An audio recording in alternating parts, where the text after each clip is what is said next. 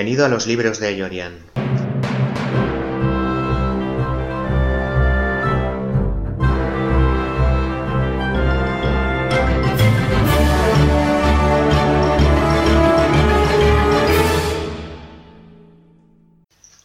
Hola, bienvenido una vez más a los libros de Yorian. Hoy voy a hablar de el rol y la literatura de terror. Recuerdo que desde muy niño quise ser escritor y, ya con 9 y 10 años em, tecleaba la, la máquina de escribir de mi padre inventando historias y me parecía maravilloso y mágico como eh, la tecla impactaba contra la cinta de tinta y impregnaba la, hoja. Me encantaba hacer correr el carro cuando, cuando llegaba al final de la línea y, y sentirme un poco como un escritor, como alguien que está inventando una historia y, sentirme el creador, un poco Dios, ¿no? Dentro de ese universo que yo estaba creyendo, creando. Un universo, por otra parte, infantil y, no, no, demasiado elaborado, tal como podría hacer eh, un niño. Pero independientemente de que la historia que yo estuviera escribiendo tuviera un valor u otro, el hecho de hacerlo en sí a mí me alimentaba muchísimo. Me suponía una grandísima salida a una necesidad que tenía yo imaginativa y que la desataba a través de, esto, de esta actividad de, escribir y también eh, jugando con mis GIOs, creando historias, personajes, etc. Y más adelante, eh, partiendo de este caldo de cultivo en el que yo intentaba ir creando historias que poco a poco iban evolucionando dentro de mi cabeza, les iba dando salida de alguna manera. Pues más adelante, cuando cumplí los 13 años aproximadamente, en sexto de GB, eh, descubrí el juego de rol. Y eso fue a través de unos compañeros nuevos que que jugaron, jugaban y me iniciaron. Y, básicamente a lo que más jugué fue a unos juegos se llamaban, uno era El Señor de los Anillos, otro era La llamada de Chulú. Este es el caso que nos, eh, que nos concierne ahora, porque hablamos de terror siempre. Y, jugué mucho a este juego. Eh, comentaba todo lo de antes porque el, juego de rol para mí supuso también una vía de escape enorme a toda esa imaginación que yo necesitaba desatar y, dar salida de alguna manera. Gracias al juego de rol pude vehicularlo, todo esto, conducirlo y, encauzarlo hacia algo constructivo. Y, por eso me sirvió mucho. También aprendí, eh, gracias a, esto, a guionizar, a prever, a planificar una historia eh, y además eh, a construir una historia independientemente de los personajes, a crear un contexto y un contexto vivo, es decir, toda la situación, todo lo que ha ocurrido en un entorno determinado, el propio entorno, y todo lo que va a ir ocurriendo sobre la marcha independientemente de lo que vayan haciendo los personajes. Esto era necesario para configurar una partida de rol. Por supuesto, eh, salvando las distancias de lo que un niño de 13 años tuviera la capacidad de hacer en su momento. Pero digamos que ya iba iniciándome en todo esto y, y todo eso me sirvió después también para, para poder estructurar, guionizar, programar y después poco a poco ir construyendo una historia dentro de una novela. Así que eh, esa fue la importancia del juego de rol eh, para mí. Después, cuando ya colocabas a los personajes en el lugar, esos personajes los dirigían eh, otras personas como yo, que se encontraban ante ese universo que yo les estaba planteando Y, yo comprobaba in situ sus reacciones frente a todo aquello que yo había creado y los personajes se iban moviendo a través de, todo ese universo. No estoy descubriendo nada nuevo, esto es el juego de rol. Pero claro, eh, lo interesante es cuál es su relación con, la literatura. Eh, enlazar estas dos cosas em, es, es, necesario porque ya vienen juntas de por sí.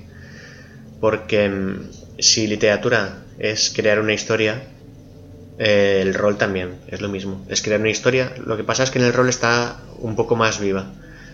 Aunque no, no tanto como podíamos pensar en un principio. Yo, eh, por lo menos, sigo creando mis historias de una manera muy similar a como lo hacía cuando creaba la partida de rol.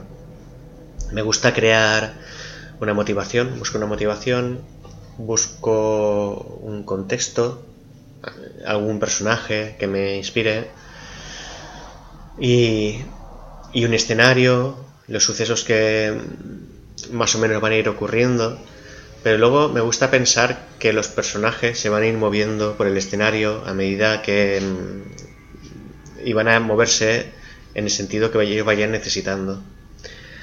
Eh, de manera que toda esta historia toda la, historia de la novela se convierte en, en, algo, digamos, proteico que puede ir cambiando de forma a medida que, la historia va evolucionando. Sí que cuando me hago la, estructura de la novela, pues sí que lo cierra todo bastante, pero después voy alterando cosas a medida que los personajes lo van necesitando, como hacía en, en el juego de rol. Con todo esto, eh, se podría llegar a afirmar que la diferencia básica entre un juego de rol y una novela es que en el juego de rol tú creas la historia y los personajes la desarrollan y la novela eh, tú creas la historia pero juegas solo.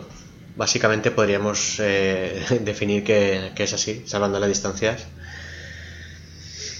Concretamente, mi experiencia con la llamada de Chulú fue maravillosa, porque el solo tener ese libro en mis manos y pasando las páginas y encontrar todo ese imaginario, todo, todo, todo ese elenco de criaturas, de, de armas, todo ese trasfondo tan rico. Y sobre todo me acuerdo estar pasando eh, las hojas de las criaturas y, mirarlo, contemplándolo con, fascinado. Em, recuerdo esa época como, como, muy mágica, como de repente había encontrado un baúl que al abrirlo eh, todo lo que lo que escapaba de él era magia por todas partes, era maravilloso, una, una cantidad imaginativa tremenda. Y la capacidad como jugador, la posibilidad de poder moverme dentro de una historia ficticia que yo pudiera alterar a mi antojo, era algo maravilloso. Eso es la, la esencia pura de, la creación literaria. Básicamente de aquella etapa recuerdo sobre todo dos situaciones eh, en las que digamos que me llegué a inquietar un poco en el sentido de historia de terror. A pesar de que, claro, esto lo jugábamos en el recreo del colegio, eh, cogíamos las fichas, nos escondíamos por allí, que no lo vieran los profesores, que no pensaban que hacíamos nada raro, aunque lo sabían de sobra. Y jugábamos. Y. Y, estas situaciones. Estas, luego, luego lo contaré esto. Pero estas, estas situaciones fueron. La primera, estábamos en. íbamos a investigar a una casa y, cuando entrábamos no estaba el dueño, no había nadie. Estábamos eh, curioseando por la casa y de repente se oían unas pisadas, pero fortísimas. No era las pisadas propias de un ser humano. Y yo recuerdo que nos pusimos todos muy nerviosos y tirando dados como locos. Me escondo, me escondo. Y tirábamos para escondernos, pero el máster nos decía, ¿pero dónde? ¿Qué lo, qué, ¿Cuál es vuestro plan? ¿No ¿No tenéis dados a, lo loco? Bueno, entonces era una de nuestras primeras partidas. Uno se escondió, recuerdo, detrás de una cortina. Yo me escondí dentro de un baúl. Y yo recuerdo cómo el máster describía que esas pisadas estaban avanzando eh, ante el baúl Y yo, como jugador, yo estaba loco por abrir siquiera una rendijita para mirar, pero no me atrevía. Y, el hecho ese de no atreverme y no haberlo hecho, eh, a, a, mi partida le dio una riqueza tremenda, porque, porque le dio lo que una buena historia de terror necesita, que es insinuar y no mostrar. También para el máster fue una experiencia tremendamente buena el hecho de encontrar unos jugadores tan impresionables que no se atrevieran a tomar partido en esa situación, porque entonces su historia de repente se volvió muy valiosa y, muy importante para nosotros. Eh, parece que cobró un valor que sobre el papel él no había sospechado. Si hubiéramos salido haciendo el loco, pues entonces habríamos acabado todos muertos seguramente y, y a otra cosa. Pero gracias a esto, después prolongamos la partida durante varias sesiones y claro, al final en un juego de terror, en un juego de rol, lo propio es que el, el, terror se llega, se llega a mostrar. Básicamente porque llegará el momento de enfrentarte a él o de descubrir el misterio o lo que sea, porque no puedes, digamos, deambular por ese escenario y marcharte y ya está, porque entonces no tendría sentido. No, no habría una historia que contar, solo una, una, una, escena aterradora que contarnos y sería más bien como, como esas historias de, de campamento al lado de la hoguera, ¿no? Entonces siempre va a llegar el momento en que se va a destripar todo, cosa que no tiene por qué suceder en una novela. Bueno, y seguramente me dirás, pensarás que en el, en el juego de rol tampoco. Y, y, si dijeras eso tendrías razón. Pero bueno, a grandes rasgos no suele ocurrir que el juego de rol se quede en algo insinuante y, y poco demostrativo. Y menos aún en aquel entonces con la edad que teníamos. Ya solo el hecho de que esa historia se hubiera dado así ya fue como mucha magia para, para una sola sesión de juego. Y, y esto fue eh, un momento muy aterrador creado en un, juego de rol y que, y que sirve como un elemento a incorporar en una novela. No quiero decir con esto que una partida de rol pueda traducirse literalmente a una novela, pero desde luego sí que sirve mucho como, como un gen inspirador y tremendamente productivo, porque se viven tantas cosas en, en, un juego de rol, tantas situaciones, sobre todo cuando se toma en serio, cuando se buscan argumentativas eh, originales, eh, todo el mundo aporta elementos nuevos con su imaginación. Todo esto, todo esto configura eh, una obra muy creativa y muy efímera al mismo tiempo. Eh, otra diferencia entre el juego de rol y la literatura es que la literatura sería eh, cine, el juego de rol sería teatro, es decir, es efímero, termina y se pasó. Queda solo en el recuerdo de los jugadores. Y además, cada jugador lo va a recordar de una manera distinta, según cómo haya sido su experiencia, por lo que ha una producción que ha terminado y cada uno lo va a recordar de una manera, no tiene una verdad única, sino que esta misma partida otro la habría vivido de otra manera y la contaría de forma distinta. Es algo similar también a lo que ocurre cuando leemos un libro, que cada uno lo imagina de una forma y al final cada libro se convierte en como una especie de ente vivo que va cambiando dependiendo que lo esté leyendo. Eso también lo convierte en, en un elemento muy, muy interesante.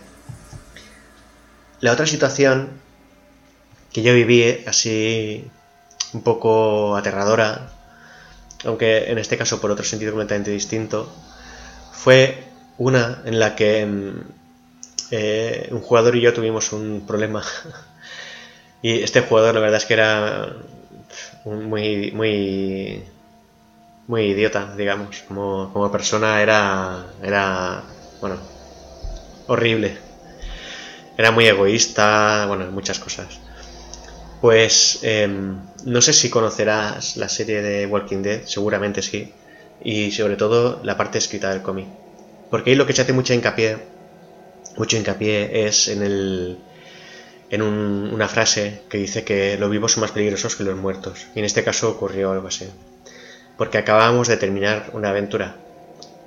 que habíamos iniciado entre 4 o 5 personas, solo quedábamos dos, malheridos en una cabaña, teníamos el objeto en el, digamos, en el suelo, el objeto que habíamos ido a buscar, no sé si era una corona, un anillo, no sé lo que era, pero era algo que dotaba de poder.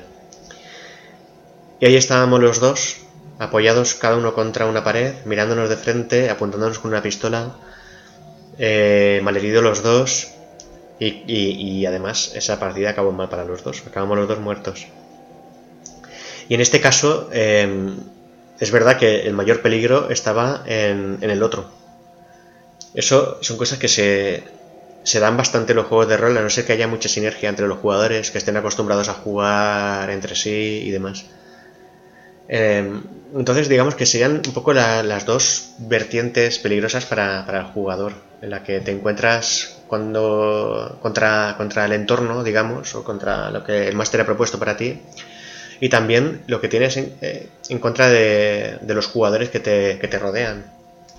Ya salvando las distancias del terror y todo esto, pues yo recuerdo una historia de Star Wars que jugamos y que como, como Iba a ser un poquito cafre la historia.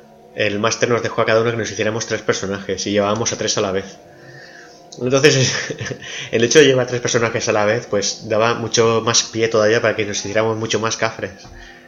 Y yo recuerdo cómo con mis personajes iba montando trampitas para que los personajes de los otros murieran.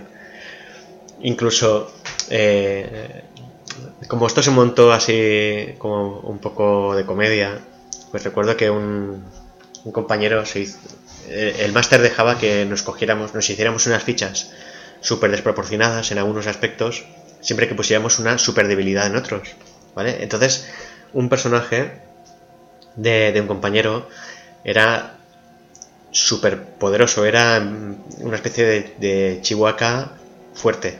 Chihuahua sería el hermano débil de este.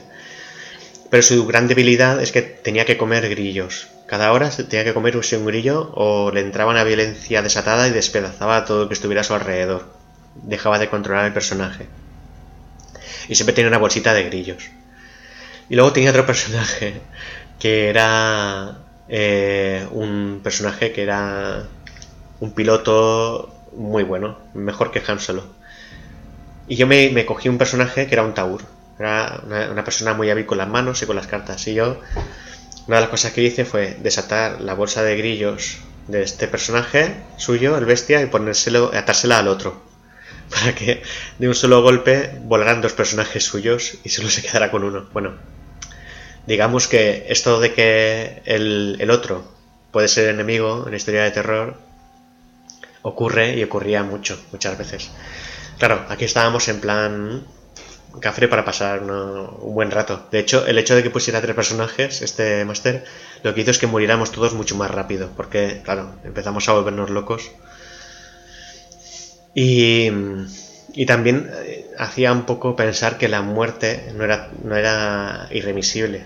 Podían morir, es como tener tres vidas, ¿no?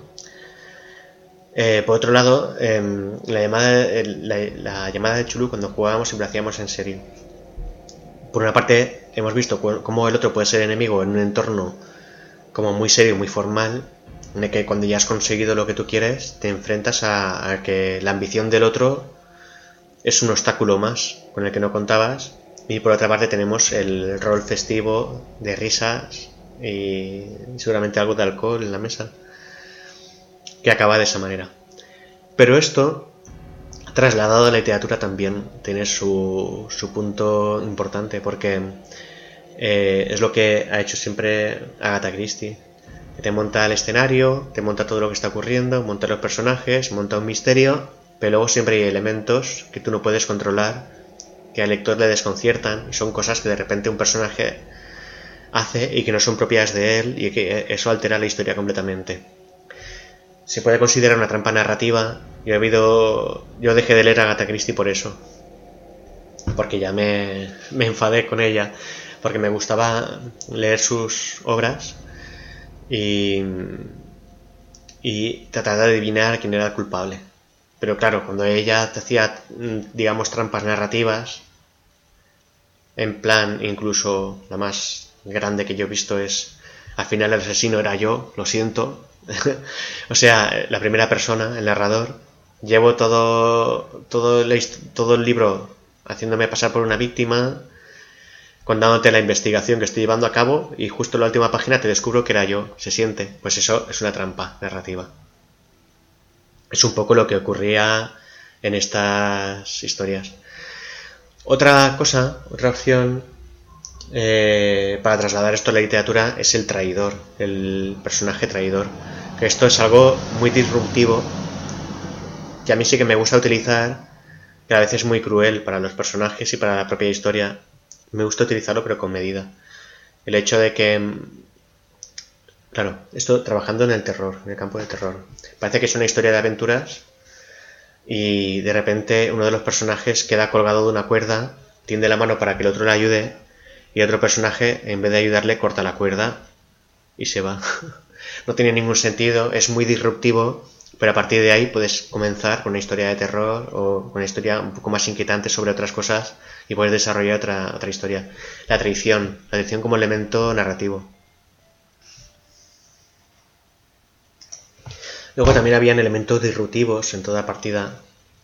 Si tenías mucha suerte no lo había, pero siempre había algún persona, algún jugador kamikaze que lejos de plantearse la historia como algo que que él va a intentar ponerse en situación y resolver de la mejor manera posible, simplemente se lo toma como un hack and slash en el que Da igual que estemos jugando un juego de terror, a un juego de aventuras, a un juego de acción medieval, da igual lo que sea, que yo siempre voy a elegir un arma potente y voy a cargarme a todo lo que pille por en medio. Y eso, aunque sea inconscientemente, porque no se lo, muchas veces no se lo voy a plantear, pero al final siempre acaban haciendo algo así. Y a mí se me ha dado la situación de, la llamada de Chulú, que es un, juego muy de, de investigar, es más de pose que de disparar. Pues de eh, plantear una situación dentro de un avión y, que hubiera un misterio dentro de ese avión a resolver. Ese era el primer escenario, el avión, luego íbamos al aeropuerto, luego estaba la ciudad. Bueno, era un Señor de los Anillos ambientado un poco en nuestra época. Pero que eh, por el hecho de que hubiera una persona un personaje así dentro de la partida, que el avión se acabará estrellándose y se acabará todo el juego ahí. Y claro, cuando esto ocurre y una de las personas habituales de las partidas es así, pues al final muchas veces se acaba disgregando el grupo y se acaba sin, jugar o se pasa de jugar algo formal y tal a, la locura absoluta. Hubo otro gran juego de rol al que yo no jugué, pero oí hablar de él bastante y me quedé con las ganas de, de, jugar, que se llama Paranoia. Y este lo voy a mencionar porque a mí me ha inspirado mucho.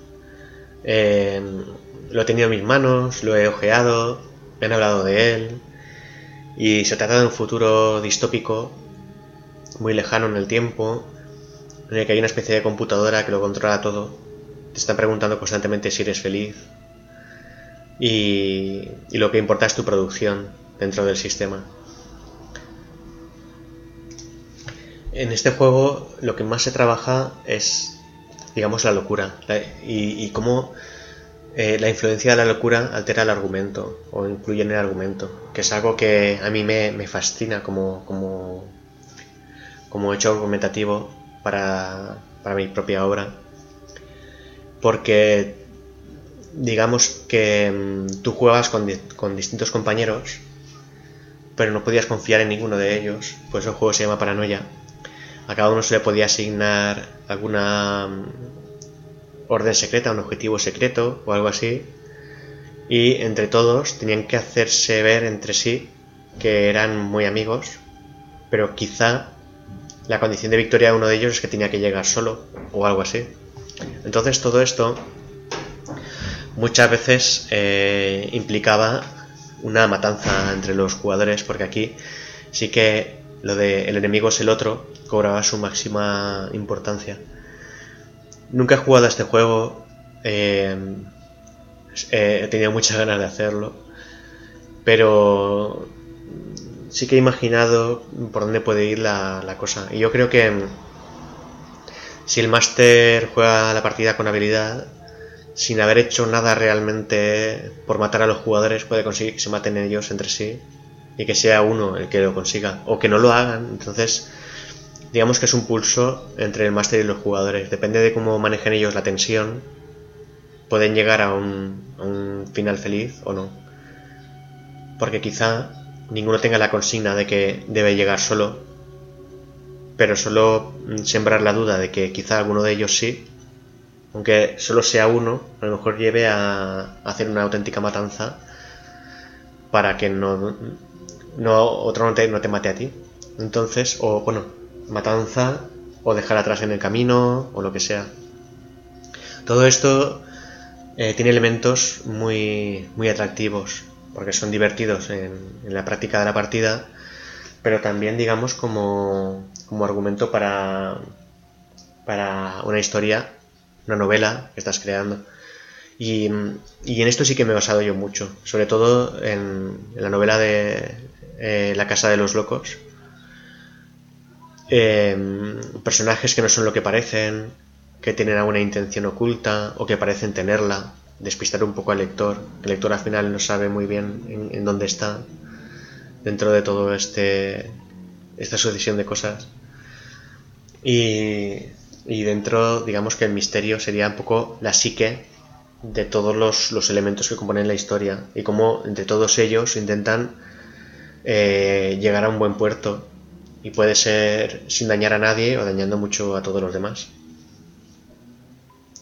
Eh, básicamente quería hablar sobre estos dos juegos y cómo a mí al menos me han afectado en cuanto a, a mi creatividad y a mis ideas para escribir y todo esto.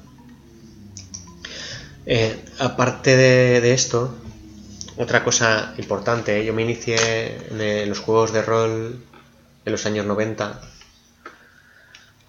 yo creo que es una época en la que estuvo especialmente de auge. Habían libros de rol por todas partes, hasta en las bibliotecas públicas había montones de libros de rol. Solo tenías que sacar el que tú quisieras, fotocopiarte las fichas, las páginas importantes y, a jugar. Era, era una época maravillosa en la que prosperó muchísimo todo esto. Y hubo algo que lo empañó, que es lo de los llamados asesinos del rol que si tú no sabes lo que es, porque no lo viviste o porque eh, en ese momento pasaste de puntillas por todo eso, porque claro, si tú no jugabas, pues a lo mejor no te interesaba tanto. Pero ocurrió una serie de hechos desagradables, similares a, el asesino de Final Fantasy, que también ocurrió mucho tiempo después, o el llamado asesino de la katana, que cogió una katana y asesinó a sus padres, y decía después un, un psicólogo o algo así que había sido influido por jugar al Final Fantasy, que es un juego en el que el personaje principal se enfrenta a la autoridad y a los mayores y, tiene que matarlos para imponer la digamos la doctrina de la, del adolescente que es la auténtica verdad y no sé qué historia se inventó el psicólogo para salir a la televisión y que hizo muchísimo daño a, los videojuegos en su momento por culpa de, este personaje irresponsable que, inventó un, síndrome llamado síndrome de Final Fantasy y que después hubo otros listos asesinos adolescentes que se asumaron a eso. Me acuerdo de un par de chicas que dijeron que, habían asesinado a otra porque más adelante confesaron que querían saber qué se sentía al matar a alguien, a otra, a una compañera de clase además. Y decían, no, no, es que tenemos el síndrome de Final Fantasy. Bueno, pues con los juegos de rol ocurrió algo parecido, pero solo que una década antes. Y hubo algunos tarados que asesinaron a, bueno, una pareja de tarados que asesinaron a una mujer. Quiero recordar que en una parada de autobús o cuando salía a tirar la basura o algo así. Y que según comentaron, habían pasado mucho tiempo planificándolo, que habían estado afilando cuchillos, que habían estado todo el día buscando una víctima que ya tenían a una escogida, pero justo cuando iban a abalanzarse sobre ella llegó el novio y se la llevó. Bueno, sin sospechar nada, ¿no? Pero vieron que llegaba el novio y iban juntos y, y luego de repente por la noche creo que llegó una señora a una parada de autobús solitaria y ahí fueron a por ella y dijeron que es que estaban jugando al rol y se lo había dicho el demonio o algo de eso. Entonces, a partir de aquí, se inventó eh, el síndrome este de los asesinos del rol y se alertó mucho a todas las madres de España. Hubo muchos debates en la televisión, una arma social absolutamente desproporcionada eh, y se hizo ver a la gente, a las madres, que jugar al juego de rol te podía convertir en un asesino. Entonces yo me acuerdo que en mi casa pues fui fiscalizado completamente. Mis padres cogieron todos mis juegos de rol, los examinaron y claro, ahí se describe mundo de fantasía en el que también tú matas a monstruos y todo eso. Entonces tú hay tablas de críticos en la que para determinar el daño que haces tiras unos dados, ¿no? Y te sale el daño que le haces al monstruo. Mis padres, claro, leyendo eso, decían, es que esto aquí te, explica cómo torturar a personas y no sé qué, y me lo escondieron y me prohibieron jugar al rol y me, me acuerdo que sin haber asesinado yo a nadie, eh, me cayó una bronca tremendísima. Y me pasé muchos años ya sin poder jugar, pues desde los 13 o 14 años hasta que fui mayor de edad, sin poder jugar a los juegos de rol. Claro, jugaba aún así, pero sin libros y sin nada, y, y con mucho secretismo, habiendo perdido completamente la esencia del juego, porque ya no podía comprarme libros, ya no podía comentarlo en casa. Yo siempre he comentado todo con mucha libertad en mi casa, todo, hasta ese momento en el que aprendí que, había muchas cosas que yo tenía que ocultar a mis padres. Y, eso es muy triste. tener un hijo que te cuenta todo absolutamente, a tener un hijo que te oculta las cosas porque, porque siente que ha sido muy injusto con él. Y eso fue terrible. Y ya con 18 años busqué los libros hasta que los encontré, porque los tenían escondidos, y los saqué y los dejé encima de mi escritorio, en plan, los dejo ahí para que los veáis, soy mayor de edad y a ver si hay... se tenéis narices a quitármelos. Y ya no me los quitaron. Y, y ahí fue cuando retomé un poco. Creo que, que es un poco responsabilidad de los amantes del rol, los que hemos jugado, que si hablamos del rol, reivindicar esto que ocurrió y que no vuelva a ocurrir nada nunca, una cosa así. Recuerdo que cuando yo era niño, pequeño, de los años 80 o así, recuerdo que había historias, cuando, cuando ponían Superman por la tele, yo recuerdo ver en la televisión que decían que un niño había saltado de una ventana creyendo que podía volar. Año más tarde, mi mujer actual me, me contaron su familia que su tío saltó de la ventana eh, con un paraguas creyendo que podía hacer como Mary Poppins. O sea que, claro, era de un primer piso y se rompió un pie o algo así ya está.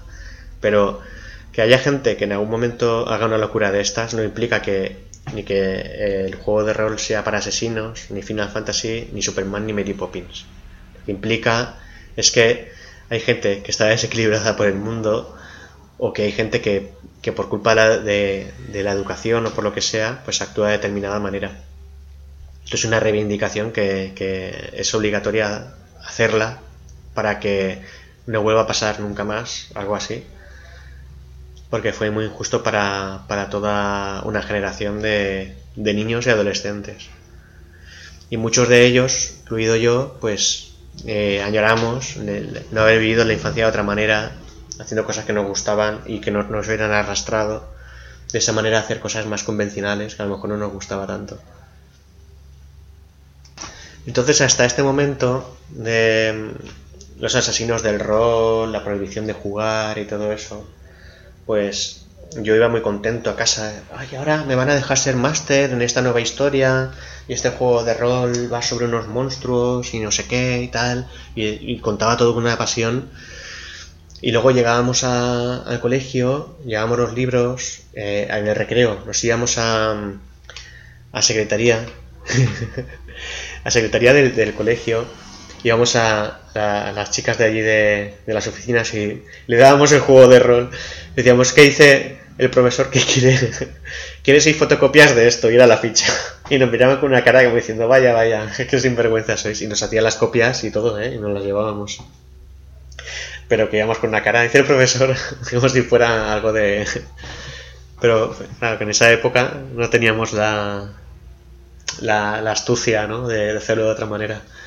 Y todo era por no gastarnos el dinero, porque no teníamos, porque íbamos pelados como las ratas, porque teníamos ahí un sitio de reprografía que podríamos haber pagado para que lo hicieran.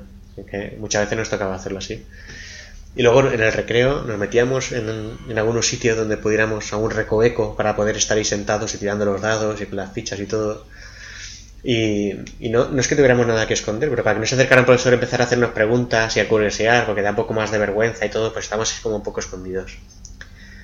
Además, eh, habíamos dos grupos de rol en, el colegio que jugábamos por las cercanías, unos un poco más allá, nosotros aquí. Aquellos iban un curso más, más adelante que nosotros y nunca nos juntamos a jugar. Siempre yo tuve la sensación de que aquellos jugaban más en serio porque sabían más. Y, y, ya está. Eh, esa es la historia con el rol. En algún momento nos juntamos los, los dos grupos, pero era más para hacer algún torneo o algo así. Si estábamos jugando al Señor de los Anillos, decían, dentro de tres semanas las fichas de los personajes tal y como estén hacemos un torneo a ver quién gana. Y los dos Master hacían trampas porque nos ponían un montón de, anillos mágicos y no sé qué historias para ver quién ganaba. Y, y básicamente, eh, ya resumiendo el tema, el juego de rol es algo que, que sirve mucho para fomentar la creatividad y es un elemento Em, que para un escritor puede servir mucho de, práctica y también como para extraer ideas, argumentos, em, personajes, situaciones, escenarios, etc. Y a mí sobre todo me sirvió para estructurar lo que sería una historia y, em, para dotarla de mucha riqueza eh, en, todo el escenario porque en el juego de rol tienes que tener muchísimas cosas previstas, no solo lo que vas a contar. Cuando estás creando una obra, te corres el peligro de crearla demasiado bidimensional o demasiado monocolor, porque tú quieres contar una cosa y cuentas eso ciñéndote a eso y nada más y sin pintar todo el cuadro de lo que hay alrededor. Y eso es un peligro muy, muy patente. Sin embargo, cuando has creado varias historias de rol, te das cuenta de que necesitas crear todo el universo. Bueno, al menos una visión amplia del universo, lo bastante amplia como para enriquecerlo. Y eso es algo que, que exportado a, a la creación literaria da muchísima riqueza y se parece mucho a lo que decía Lovecraft que tenía como norma, que decía que él lo quería documentar todo y lo quería, digamos, enriquecer tanto, tanto el universo que, parecía, que pareciera absolutamente real. De hecho, Lovecraft, cuando escribía una historia, siempre tenía que documentar en qué fecha fue y miraba hasta si la luna estaba en cuarto creciente, en cuarto menguante, etc. Eso digamos que sería eh, este hecho llevado al extremo, al último extremo, al extremo límite. Pero sí que eh, el rol colabora mucho en esto y tiene una parte importante de creación y digamos que sería como una especie de protocreación literaria o algo así. Em, si, tú has jugado al rol y te gustaría hacer algún comentario o algo, pues, pues lo esperaría con gusto. Yo por mi parte eh, ya he contado todo lo que quería contar, así que nada, muchas gracias por seguirme en este podcast, un episodio más. Ya sé que he tardado algún tiempo en publicar el siguiente, pero no siempre es fácil eh, seguirlo con, como a mí me gustaría, pero bueno, ahí seguimos haciéndolo. Eh, muchas gracias por tu atención, por tu paciencia. Nos vemos en siguientes episodios. Adiós.